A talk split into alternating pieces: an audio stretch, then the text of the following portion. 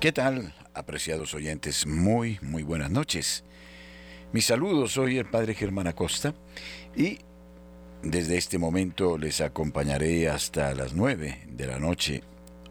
Hacemos radio.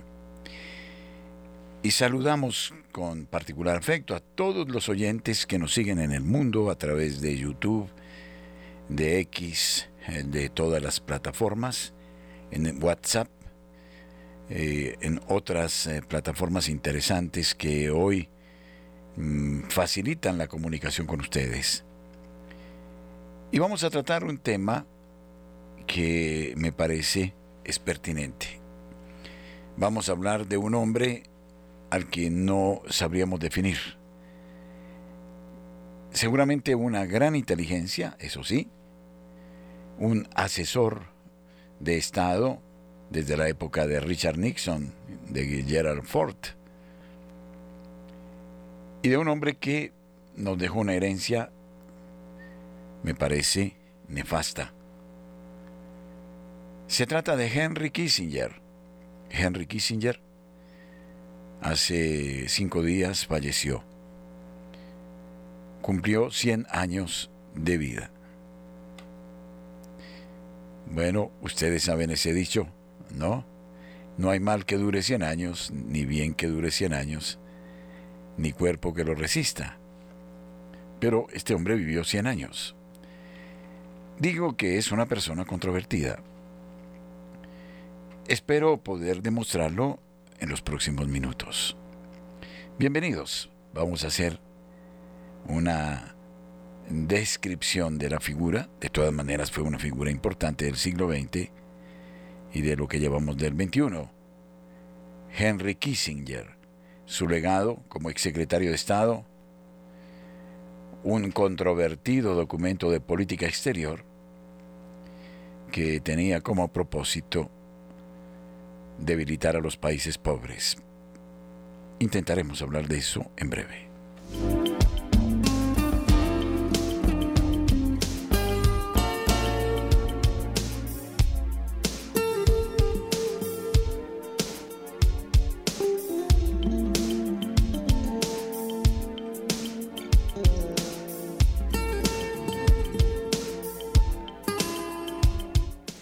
Decía que Henry Kissinger es una figura controvertida.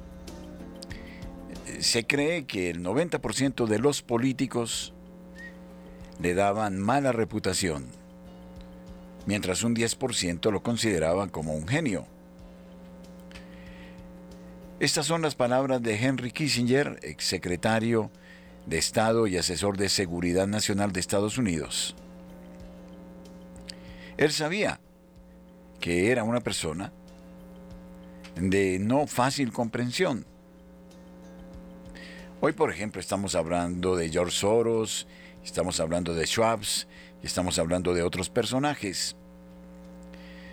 Pero indudablemente Kissinger fue una plataforma de lanzamiento de estos personajes, de Bill Gates, etcétera. Fue una figura, no cabe duda, de la política exterior y una figura muy influyente y que pasará a ser parte de la historia de los Estados Unidos de América. Un diplomático. Y se cree, por ejemplo, que su diplomacia secreta ayudó al presidente Richard Nixon a abrir los diálogos con China comunista y con el occidente, China y el occidente. Recordamos ese tiempo, quienes somos de esta generación, China era un país absolutamente hermético. Nadie sabía en el mundo qué pasaba en China. Y uno de los logros, indudablemente, de Henry Kissinger es que facilitó, se supo mover y de qué manera advirtió el momento de la China que, de todas maneras, no tenía en esa época el desarrollo económico que hoy tiene y necesitaba, en algún modo, salir de su túnel porque, de otro modo, sucedería una gran calamidad en China. También en China, en esa época, el comunismo, como sucederá luego, comenzaba a hacer implosión, aunque en China eh, se da un fenómeno, ¿no? China, dicen algunos expertos en política, es tremendamente comunista en la parte interna, hablo de la China continental, mientras que aparece como un país capitalista en sus bordes. Es así. Pero de todas maneras, Richard Nixon posibilitó el encuentro en ese momento del presidente de los Estados Unidos y del premier chino. Recordemos, hablamos de Mao Zedong. Ustedes se acuerdan, por ejemplo, de aquella época en que, para comenzar, hubo un intercambio de carácter deportivo entre tenistas, tenismesistas de China y los Estados Unidos, y por ahí se coló Henry Kissinger. Mientras muchos elogiaron a Kissinger por este carácter estratega, otros lo tildaron en un, de criminal de guerra por su apoyo a las dictaduras anticomunistas, especialmente en Latinoamérica, en la época de Allende, por ejemplo. También su legado contempla un polémico informe de política exterior y demografía que ha sido estudiado durante décadas. Es el famosísimo informe Kissinger de los años 70. Un plan diseñado para controlar la sobrepoblación mundial, uno en el que se defendía que el fin justifica los medios. Como quien dice, ahí Kissinger es un pionero, es un adalid de algo que se asentará y que sigue teniendo hoy efectos. Prácticamente lanza un plan global por otra parte hipócrita, porque una de las tácticas era precisamente no aparecer, como uno que hablaba, por ejemplo, de aborto o de eutanasia, pero la patrocinaba abiertamente. Y lo hizo con base en este informe que eh, vamos a analizar. De todas maneras, Henry Kissinger en la Alemania nazi en su juventud escapó ¿no? de Hitler y esto le valió como conocimiento útil cuando trabajó en la administración de dos presidentes y después asesoró a muchos más. Acordémonos, Henry Kissinger recibió el Premio Nobel de la Paz por ayudar a poner fin a la participación estadounidense en la guerra del Vietnam sin embargo, ese premio Nobel fue uno de los más controvertidos, como si se lo hubieran dado a Santos. Porque, de todas maneras, dicen que fue él quien convenció al presidente para el bombardeo en Camboya. Y el proceso de vietnamización fue largo y sangriento, interrumpido por bombardeos masivos a Vietnam del Norte y Camboya, que condujeron al surgimiento de el régimen genocida de los eh, Yemers rojos. Esta fue una auténtica tragedia, no solo para Vietnam, sino para la humanidad.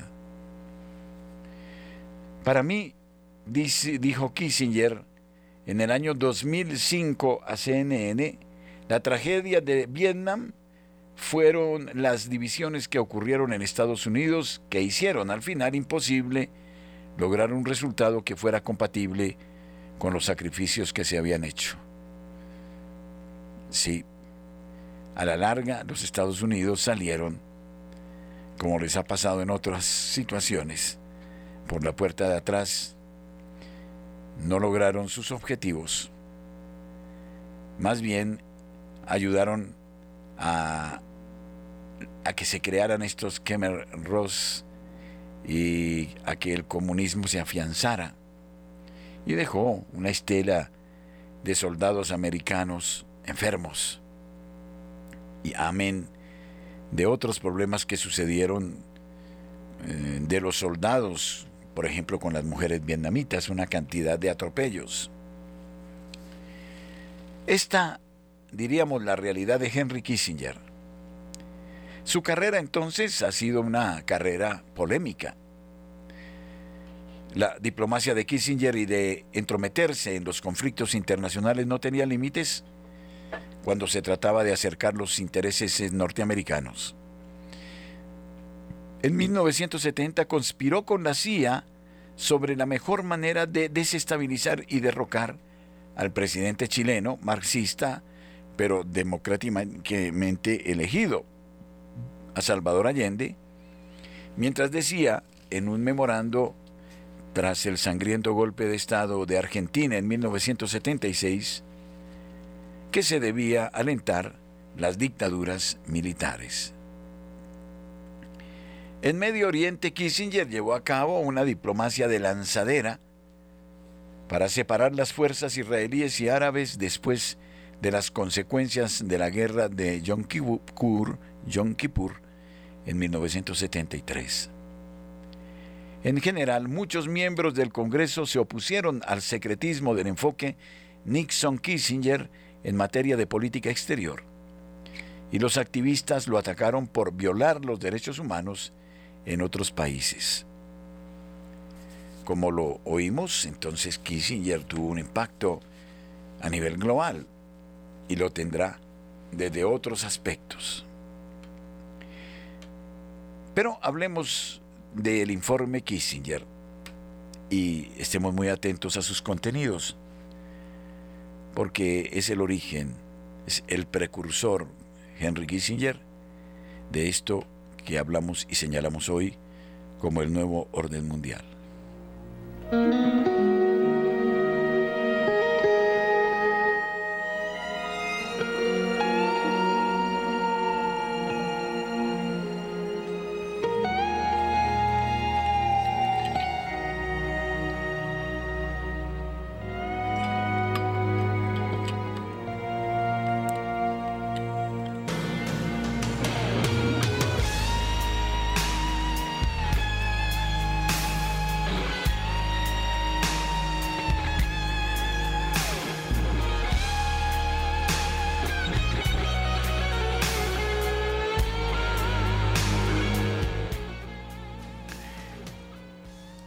Es definido por muchos Henry Kissinger como el arquitecto de la política exterior norteamericana.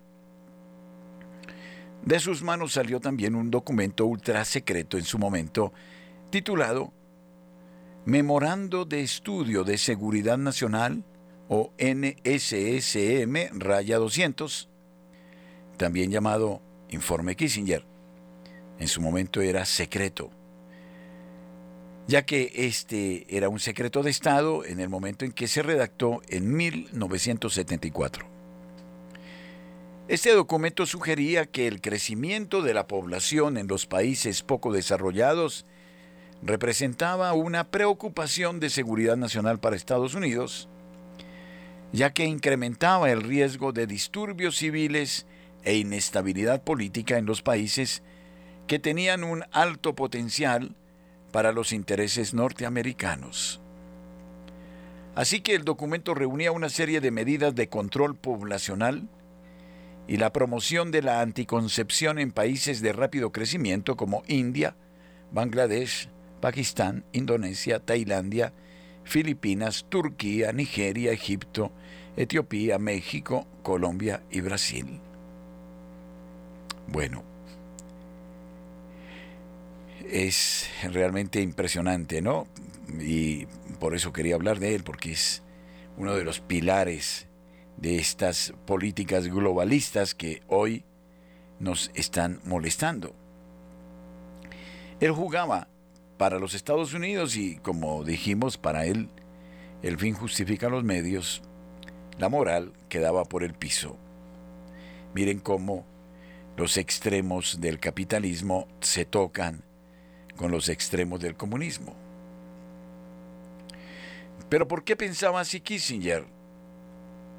Porque la economía de Estados Unidos requería abundantes minerales extranjeros, especialmente de países menos desarrollados. Y este hecho daba mayor interés a Estados Unidos en la estabilidad política, económica y social de los países proveedores. Entonces había allí también un interés de colonización y de explotación de los recursos naturales de los países pobres. Dice Kissinger, comillas, donde quiera que una disminución de las presiones poblacionales a través de la reducción de la tasa de natalidad puede aumentar las posibilidades de dicha estabilidad, la política demográfica se hace relevante para los suministros de recursos y para los intereses económicos de los Estados Unidos. Bueno, en Radio María, queridos oyentes, intentamos intentamos, no sé si lo logramos, ser verticales. Entonces no se trata solo de acusar al comunismo materialista de origen leninista o estaliniano. También hay graves pecados en el capitalismo extremo de los Estados Unidos de América. Mal haríamos en decir que en ese plato de la balanza está todo lo malo, en el otro no se han cometido horrores en la humanidad, en un extremo y en el otro. Y entonces, diciéndose demócratas, terminan con unas teorías y unos principios de carácter nazi terribles, que a su vez servirán de método para los sistemas comunistas, para también generar la opresión el miedo, el terror. Por aquí, como vemos, no aparece Dios, ni la moral, ni la dignidad de la persona humana por ninguna parte. Entonces, para Henry Kissinger, era importante controlar la natalidad en los países pobres. Pobres, comillas, porque de todas maneras eran ricos en recursos que pretendía él sirvieran a los intereses económicos de los Estados Unidos. El informe Kissinger recomendaba a los líderes de Estados Unidos influir en los líderes nacionales para buscar un mayor énfasis en los medios de comunicación masiva y otros programas de educación de la población. El documento abogaba por la promoción de métodos anticonceptivos y otras medidas de control poblacional como el aborto inducido. Cita textualmente comillas. Ningún país ha reducido su crecimiento poblacional sin recurrir al aborto. Cierro comillas. Además, se plantea considerar asignar preferencialmente los alimentos excedentes a los estados que sean más constructivos en el uso de medidas de control poblacional. Bueno, por ahí nacerá eh, pues en Internacional, nacerá lo que nosotros conocemos en Colombia, ya desde esa época, una radio por ahí muy famosa se cayó cuando desde esa época comenzó hacer publicidad con Profamilia. Recordémoslo. Bueno, se impulsaban ya entonces estas políticas y se le daba dinero a los gobernantes para que las implementaran. Ese era el comienzo, eso es lo que estamos viviendo hoy, ¿o no? Y es dentro de ese contexto que debemos ver las cosas. Todos los días aparece en YouTube sobre declaraciones, proyectos, reformas, pero qué pocos en los medios de comunicación social nos hablan de este globalismo, de este nuevo orden mundial. Prácticamente no lo hace Nadie. Uno que otro político por ahí lo señala. Y entonces el problema no es este presidente ni el otro presidente, si este es de izquierda, el otro es de derecha, el otro es de centro. No, no, no, no. El problema es que hay unas políticas diseñadas desde fuera, impuestas por la Banca Mundial, las ONGs, y este gobierno oscuro que llevan a atomizar nuestros países. Y esto no sucede solo aquí, es la política de la entera América Latina. Y encuentra una cantidad de borregos, de vendepatrias y muchos otros jóvenes que ignorantes y no haciendo una lectura exacta de la historia ni un análisis son usados. Y lamentablemente, como lo vimos en el pasado reciente, usados con la droga, con el dinero y con todo eso. Y hasta gente intelectualmente capaz y gente que se dice muy de criterio cayó en la trampa. Y así sucede siempre. Pero para que eso tenga éxito, había que meter el combustible del dinero, de las drogas, del licor, para enloquecer a la gente. Pero esto sucede tanto con los gobiernos de izquierda como con los gobiernos de derecha. Mejor dicho, como decía Omar Bull Escobar en un análisis muy juicioso, ya es pasado de moda hablar de izquierdas o de derechas. No existen.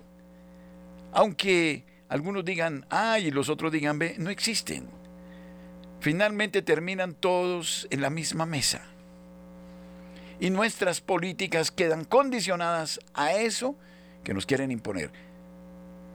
Tengo miedo, por ejemplo, que con la reforma a la salud lo que se quiera es un genocidio, ¿no? Matar gente, generar una situación de caos. Y todo eso que se ideó Kissinger, miren eso, decía Tagore que por donde pasan las ideas, 20 años después pasan los cañones. Es lo que hemos vivido recientemente con el COVID, etcétera, etcétera, etcétera. Los dineros que circularon ¿no? En el anterior gobierno, en los hospitales, las clínicas, esos incentivos, todo eso había que darlo. Pero no era precisamente para paliar una emergencia. Seguramente sí, pero había otros intereses.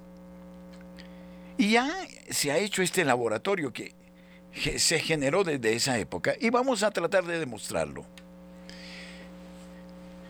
Eh, algunas de las ideas claves de este informe Kissinger eh, eran muy controvertidas. Dice, por ejemplo, en otro punto en este informe, comillas, en este contexto, es importante demostrar a los líderes que tales programas de planificación familiar han funcionado y pueden funcionar dentro de un periodo razonable de tiempo. En estas relaciones sensibles, sin embargo, es importante tanto en estilo como en sustancia evitar el aspecto de coacción. Ahí aparece la hipocresía de Kissinger.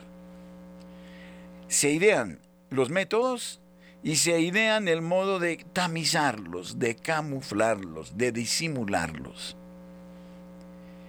Y luego acuden a los medios para poner de moda todo eso. Una verdadera acción demoníaca.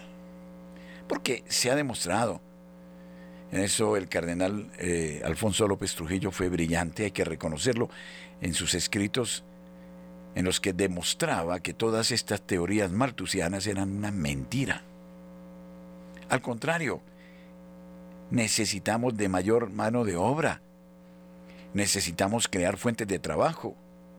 Es el único medio de poder impulsar, no sé, eh, las ayudas a las personas mayores, de generar la circulación de capitales, de realizar iniciativas de ayuda mutua, de alimentar los fondos de las pensiones. Claro, es elemental. Si a los países se les reduce la población, pues son países más dependientes. Y lamentablemente hemos caído ahí. Pero esto, fíjense que no es de ahora, ni sucedió después de los Juegos Olímpicos en Londres, no, esto viene desde la década de los 70. Entonces el reinado de Kissinger y su orquestación de la política exterior estadounidense fue decayendo con la dimisión de Nixon en 1974 en medio del escándalo Watergate. Ustedes se acuerdan, ¿no? Aún así continuó siendo una fuerza diplomática como secretario de Estado bajo el sucesor de Nixon, el presidente Gerald Ford, y ofreciendo opiniones firmes durante el resto de su vida. Ford calificaba a Kissinger de un supersecretario de Estado, pero también destacó su carácter irritable y seguro de sí mismo, lo que algunos críticos llamaron paranoia y egoísmo. Incluso Ford dijo, en su opinión, Henry nunca cometió un error, pero cometió demasiados.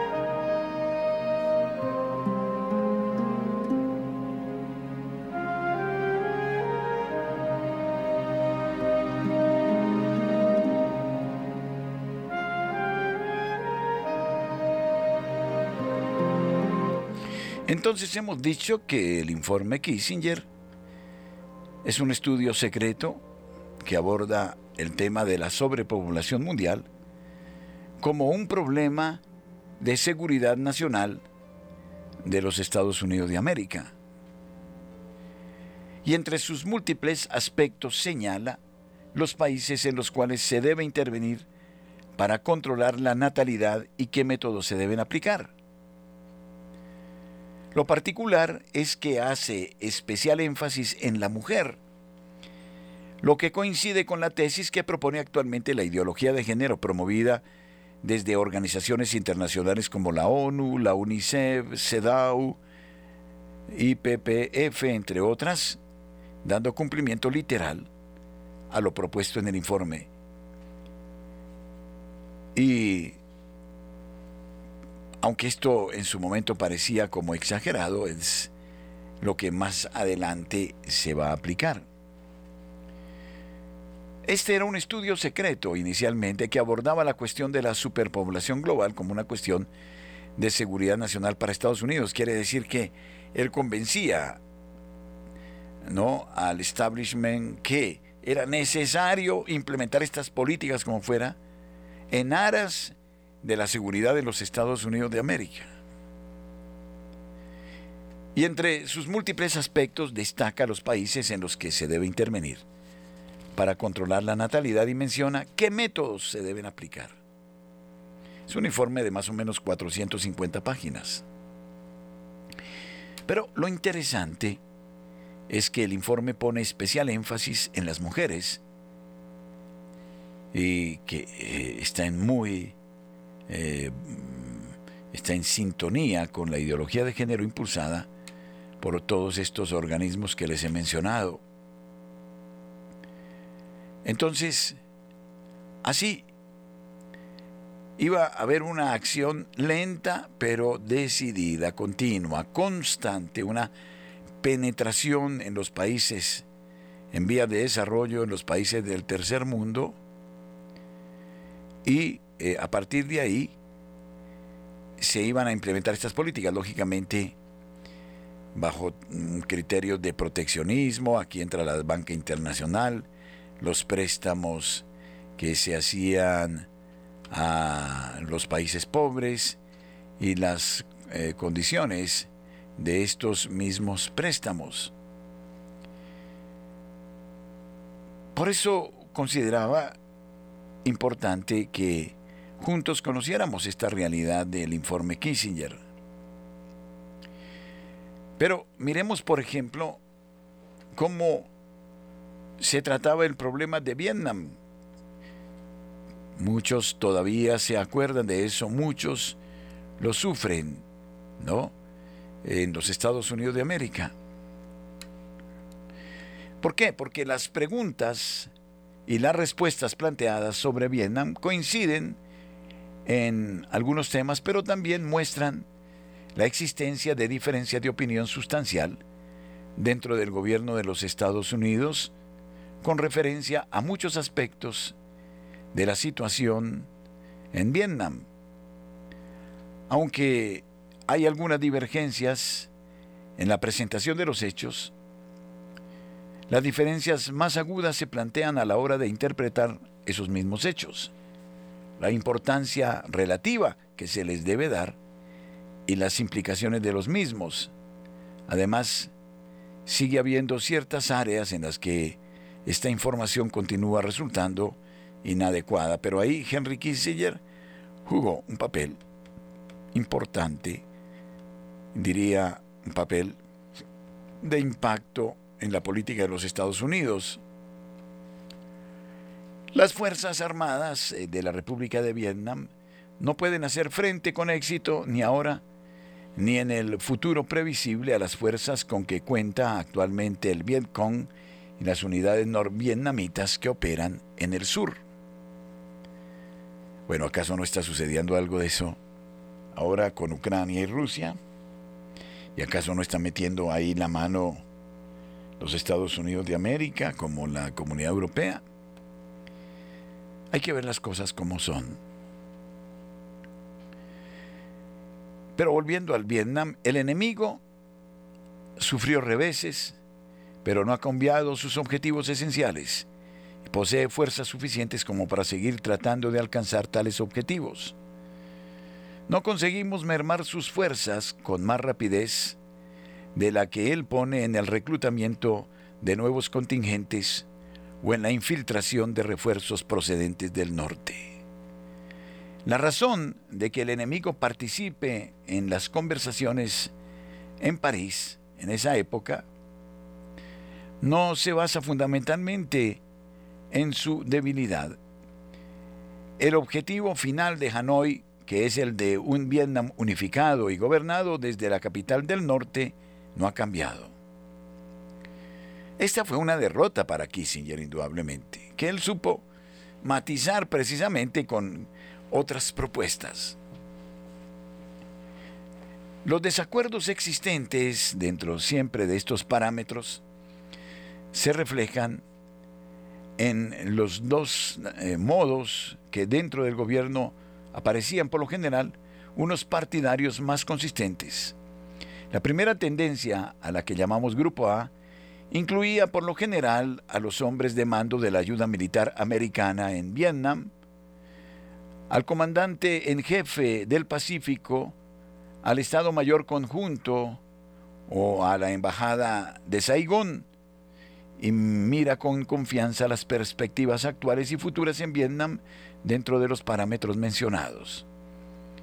La segunda tendencia o grupo B incluye, por lo general, a las oficinas del secretario de Defensa, la CIA, y en menor grado el Departamento de Estado, y se muestra decididamente más escéptico sobre la situación presente y francamente pesimista sobre el futuro.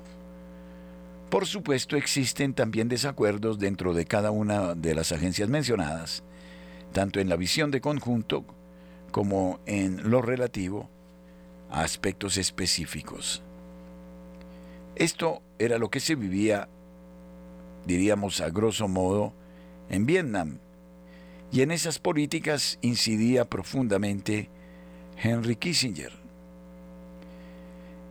Y sabemos que él eh, fue también parte protagónica eh, de eh, las conversaciones de paz que se adelantaron en París y que buscaban esta situación que como sucediera en otros momentos, por ejemplo en Afganistán, y en muchos otros países, después de que intervenía em, eh, a los, eh, en esos países, quedaban prácticamente abandonados a su suerte y eso pasó en Vietnam.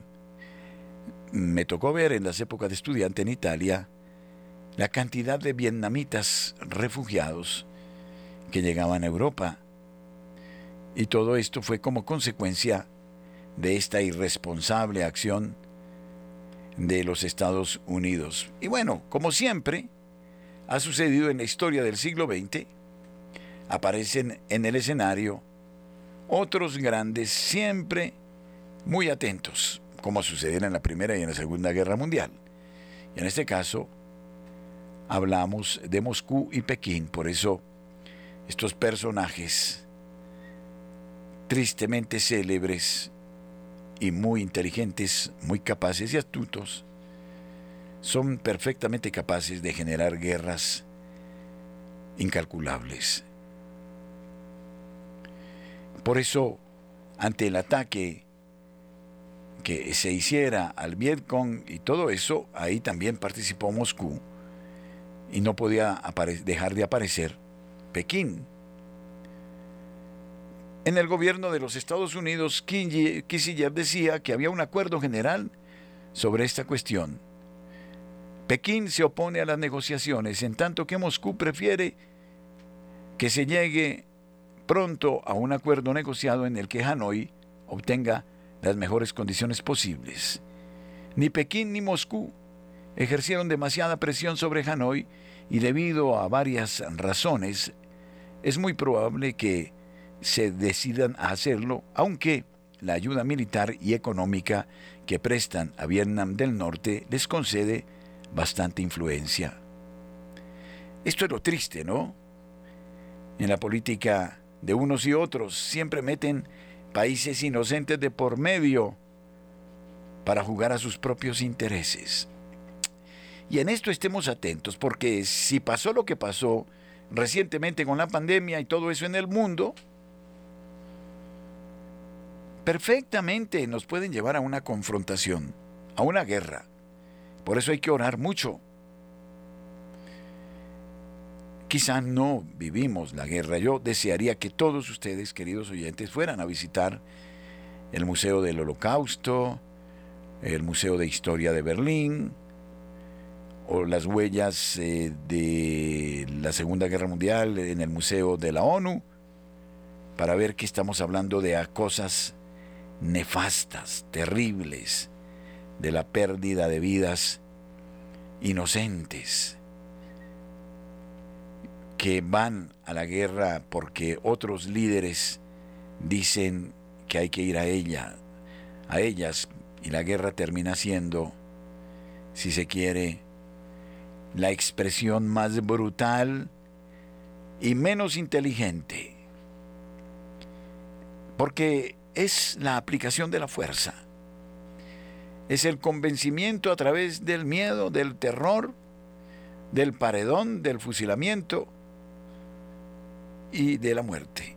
Es estremecedor, por ejemplo, ir a Francia hasta allá, en las orillas del Atlántico,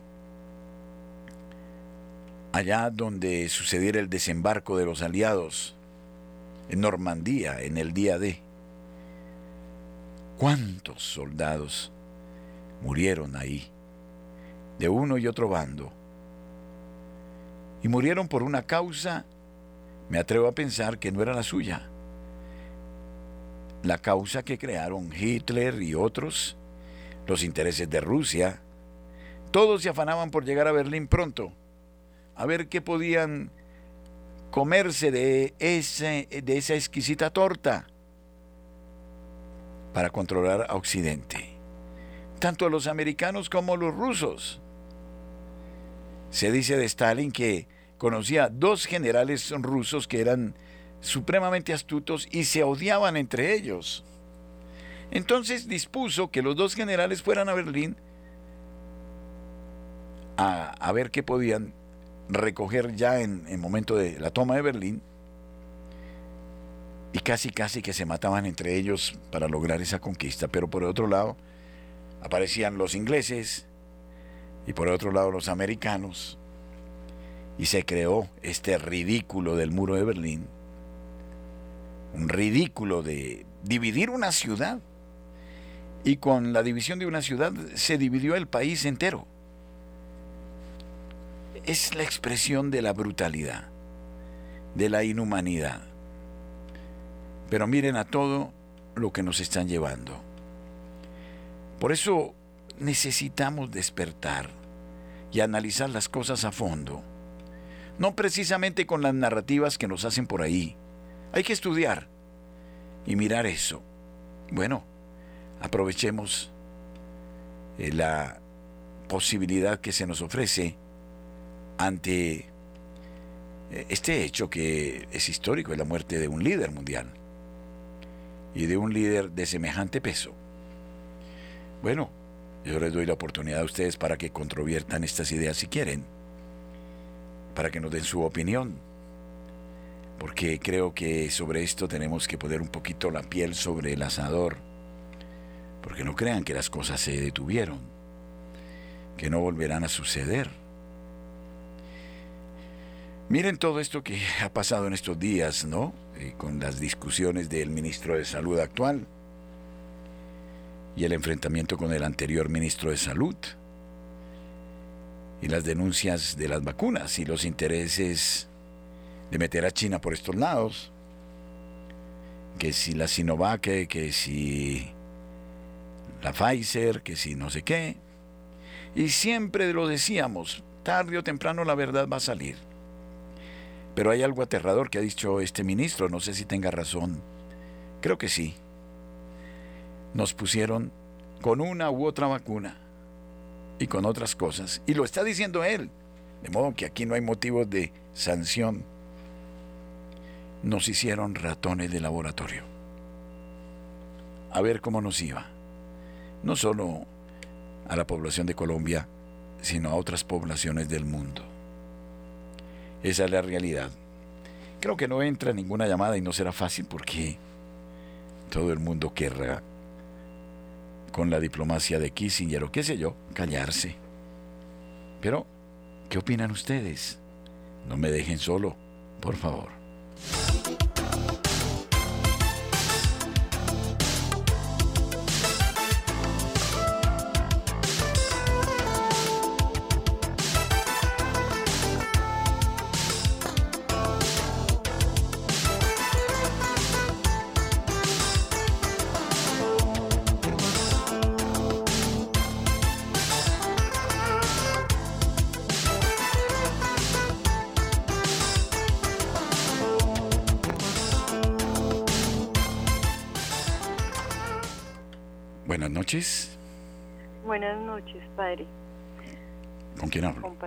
De nuevo. Hola Patricia, bienvenida. No lo voy a dejar solo porque lo está escuchando muy bien. Eh, sí, definitivamente todas esas agendas, todo eso sí tiene sus, ¿cómo se dice? Sus eh, programadores y sus disfraces y la gente todavía no aterriza en muchísimas cosas. Me alegra que estén diciendo ya, por ejemplo, lo de las vacunas, eh, sí, porque ya, como decían también, la, la verdad tiene que salir. Y mucha gente cuando nosotros lo dijimos no, pues nos regañaban, ¿no? Y nos decían, no, pero es que esto tiene que ser y hasta lo aprobaban. Siempre hemos sido ratones de laboratorio eh, para la muestra de todas maneras lo que pasa lo que pasa con todas las vacunas alguna vez eh, una, una una primita mía que trabajaba en el ahora sí lo puedo decir en el Nogal ella escuchó a los mismos médicos hablando sobre el negocio de las vacunas y entre esas entraba lo de las vacunas de, del, del papiloma virus para las niñas y ellos lo tienen muy claro que eso es un negocio. Los laboratorios farmacéuticos están tras de eso también. Por eso ellos dicen que ellos están eh, ayudando a resolver los problemas y no son parte del problema sino de la solución. Suena muy bonita la frase, pero la solución es precisamente eh, mantener a la gente enferma porque para eso es ese es el negocio. Eh, por el otro lado, lo que usted estaba diciendo respecto de no recordar eh, o no entender lo que es una guerra, yo creo que estamos anestesiados, ¿no? Eh, si hay otras guerras que se han vivido, hay gente que sí las ha vivido y, las, y, la, eh, lo que pasa es que como que tratan de, de borrar la, la memoria de ese tipo de cosas pero cuando uno tiene la oportunidad de escuchar, de haber escuchado, que también lo puedo decir ahora porque esa persona ya falleció, una persona que fue soldado en su época, tenía 18 años cuando lo, lo reclutaron en, en la Alemania nazi. Él creía, él mismo decía, yo creía que eso era eh, lo bueno, hasta que se dio cuenta y por eso es que hubo toda esa migración de alemanes hacia, hacia, hacia América, porque estaban huyendo de todo ese tipo de cosas. Y es un dolor que les quedó muy grande, incluso a muchos de ellos los esterilizaron y él aquí en, Colombia no pudo tener hijos. Eh, los, las, yo creo que las películas, sí hay varias que han hecho el deber de mostrar y de retratar muchas de las cosas que han sucedido. Y también hay cosas que las... Em, hay, hay libros, por ejemplo, que, que corroboran ese tipo de situaciones, ¿no? Las experiencias de mucha gente, las de Ana Frank y las de las de mm, el doctor eh, eh, Frank, de, hablando de lo del sentido de la vida, ¿no? Entonces son muchas cosas que, que la gente desconoce y como digamos los medios de comunicación están haciendo su tarea tan bien hecha, ¿no? Eh, siendo los mandaderos de las de las informaciones que quiere, ¿no? El, el, sistema, pues la gente vive de todas maneras con miedo. En el fondo la gente vive con miedo, vive con miedo de perder sus condiciones y por eso es que entra la parte de la indolencia en todo lo que está sucediendo, ¿no? Y todo lo que está ocurriendo también, por ejemplo, es más eh, problemático que alguien le llegue a pegar a un gato o a un perro, eh, le, le, le, o que lo maltrate, a que una persona, como en el caso que yo estoy viviendo, tenga que irse a la calle, ¿no? Como un gatico se va a quedar en la calle? No, todos tienen un gato, todos tienen un perro, pero una persona tiene que dormir en la calle si no tiene soluciones. ¿no? Y de todas maneras estamos abocados a la otra parte que también la he vivido, la he, experimentado eh, desafortunadamente vi el caso de dos personas y específicamente de una señora que ella no quería que le aplicaran la eutanasia, pero eh, de hecho se la aplicaron. Eh, ella quería vivir y cuando supieron que ella no tenía mayores posibilidades, aun cuando era joven, eh, no le hicieron tratamientos mayores para mejorar la, la, condición de salud que tenía, que ella tenía un cáncer. y casi no la dejan decir lo que ella quería, ¿no? Y, y simplemente le decían que sí, que ella iba a, ir a un refugio, que no sé qué, pero el refugio era la eutanasia. Y sabemos perfectamente que es una de las razones por las que uno tiene, por ejemplo, personalmente lo digo, recibir ayuda del gobierno. ¿Para dónde va eso? Sí, hay una cierta ayuda, no vamos después a las siguientes estadísticas a ver esta persona no tiene quien la cuide, no tiene no sé qué, está sola. Eh, listo, esta sí la podemos meter por este lado del CISBEN, de otras cosas y la volvemos ratones de laboratorio. ¿Sí? Con aparentes eh, buenos eh, cuidados.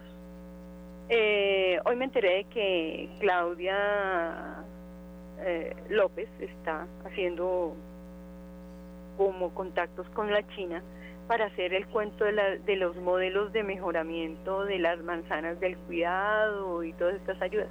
Todas son ayudas falsas. De mayor control. Entonces es peligroso, sí, claro. Otra cosa muy tenaz del control que ahora estoy dándome cuenta, ahora que hice lo de las divisiones de las ciudades, me parece una cosa angustiante ver cómo en las, en las vías, ¿no? por ejemplo, sobre la Cali, sobre la Boyacá, en varias partes están poniendo eh, mallas. Por todos los lados están poniendo mallas en las vías. ¿Cuál es el propósito verdadero de eso? ¿Realmente es cuidar la vida de la persona que no pase? ¿O en un momento dado tener más control? Porque he dicho también por otra persona que ya ayuda a instalar estas, estas cámaras, en todas partes hay ya dos cámaras que lo que están es siguiendo a la gente.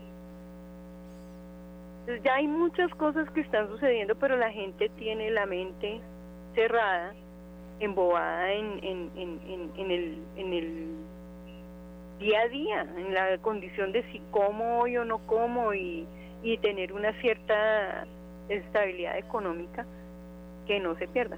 Pero todos sabemos que a la larga, si no se ora como, como dice usted, vamos a, todos vamos a caer en el mismo cuento. Sí, Entonces Patricia. es muy importante eso. Sí, y bueno, ya desde la época de Kissinger, si miramos atentamente el, el informe Kissinger, había una serie de estrategias, ¿no? Sí. Por ejemplo, se pensaba en esto. Los líderes de países en desarrollo claves deben ser alentados a apoyar los programas nacionales y multilaterales de asistencia poblacional. Esto porque lo dijo Estados Unidos, ¿no? Entonces ellos son los dueños y señores del mundo. Bueno, y hay algunos que dicen que son de izquierdas y están arrodillados ante, el- ante estos personajes. Si fueran verdaderos revolucionarios, pienso yo, tendrían que ser capaces de romper con eso, ¿no? Y de eh, llevar, hacer un gobierno propio, pero no el gobierno que nos digan otros. Y esto, Ujú. vuelvo a repetirlo, sucede en una orilla, en la otra orilla. No seamos dobles. Los líderes de países en desarrollo claves deben ser alentados entonces. El objetivo de los Estados Unidos, como está sucediendo en estos días y sucedió en otros gobiernos, la mermelada fluye por todas partes, el dinero corrompe, el dinero lleva a aceptar lo que sea, así sea pegarse un tiro. Porque ciertas cosas, si las aceptamos porque nos dan plata, es como darnos un revólver para que nos matemos, para que desaparezcan los hijos, para que, ¿no? Entonces, no hay un grado de sensatez para pensar que sus hijos van a tener necesidad de colegios, de salud. ¿no? Y que porque reciben dinero, porque se dejan corromper, entonces aprueban las locuras de otros. Eh, eh, Es decir, a mí me parece que es llegar a un grado de insensatez que es el deplorable. alma al diablo. Exactamente. Y entonces esto, y como siempre, en todos los ámbitos, el dinero circula y cuando el dinero circula y en estas aparentes acciones de caridad, siempre pasan la cuenta de cobro. Pero por supuesto. Y la cuenta, la cuenta de cobro es, haz lo que yo te digo y como yo te digo. Entonces, ese es un modo de, de, diríamos, de fascinar. El objetivo, por ejemplo, de los Estados Unidos, dice Kissinger en esta área, es trabajar de cerca con otros en vez de imponer nuestro punto de vista. Nuestros esfuerzos deben estar basados en enfatizar la relación entre una reducción del crecimiento poblacional y las resultantes ganancias económicas y sociales para las naciones más pobres, que eso no pasó nunca. Eso no pasó nunca. Pero, padre, por ejemplo, en ese sentido de la reducción, dígame, si no lo estoy viviendo yo en este momento, lo estamos viviendo muchísimas personas, las elecciones que hay para, para los trabajos, ¿sí? Los muchachitos de 18 a 20 a 30 años son los jefes nuestros hoy en día, por supuesto. Eh, además, las mujeres de 40, 45 años para arriba ya no cuentan realmente, a menos que vayamos todas solamente a hacer el, el, el, el aseo, O los trabajos de cocina. No importa lo que hayamos estudiado o, trabajado. Eh, fuera de eso, ya los contratos como tales, poquísimas empresas están cumpliendo con eso y están evadiendo de todas las formas contratar con contratos fijos. Y con contratos, eh, ahora pues todos son contrat- contratos de prestación de servicios, se supone que eso debería funcionar, pero es la forma en que las empresas se lavan las manos para no comprometerse ni siquiera con los riesgos laborales, ¿no? Entonces la Sí. persona ni siquiera, además desafortunadamente cuando hace la parte de la contratación, ni siquiera tiene en cuenta cuánto realmente vale su, su hora de trabajo, ¿sí? Y que le toca manejar eh, un presupuesto completo porque además le toca pagar su, eh, su salud, su pensión, todo eso. Y todos estamos sometidos por lo que paguen de acuerdo al, al sueldo mínimo. Entonces la pobreza, el nivel de pobreza que hay es enorme. Y eso es una cadena, porque entonces el que no puede pagar, el otro no puede pagar, el otro no puede pagar, y las empresas se están demorando en hacer mm, pagos. Sí, pero yo quisiera antes de concluir, eh, Patricia, hablar de cómo ya Kissinger pensaba ¿no? en la cosa, que es muy interesante porque son las estrategias en muchos aspectos de hoy. La implementación de una la eh, implementación de una estrategia poblacional mundial de los Estados Unidos requería de una coordinación cuidadosa. La respuesta a este plan eh, es un buen comienzo, pero como se hace notar arriba, existe la necesidad de examinar más la mezcla de la estrategia de asistencia de los Estados Unidos y su aplicación más eficiente. El presidente, por lo tanto, encarga al presidente del comité de subsecretarios la responsabilidad de definir y desarrollar la política en el área poblacional y para coordinar su implementación más allá de NSSM 200. Se instruye al presidente del comité eh, para que mm, implemente estas medidas, para que las lleve adelante, para que las haga efectivas y entonces hay toda una coordinación sumamente inteligente y muy capaz que hace que mm, efectivamente todo se cumpla con una estrategia que es eh, muy bien planeada. Y exactamente con mucho dinero de por medio, con grandes estímulos y con eh, presiones de todo tipo para que esas políticas se cumplan y se lleven efecto. Bueno, el tiempo ha sido muy breve para hablar de esto porque yo quisiera que otro día leamos más atentamente el informe Kissinger, literal, tal cual es, para que sepamos por dónde va el agua al molino. Al molino. Sí, y entonces, claro, se nos va ese personaje y eh, pedimos al Señor por él que el Señor se apiade porque cuántos abortos ha habido en el mundo, ¿no? No, no, no. Esto es realmente terrible. Y nos impusieron esas políticas, porque esas políticas llegaron de fuera, no eran de, nosotros.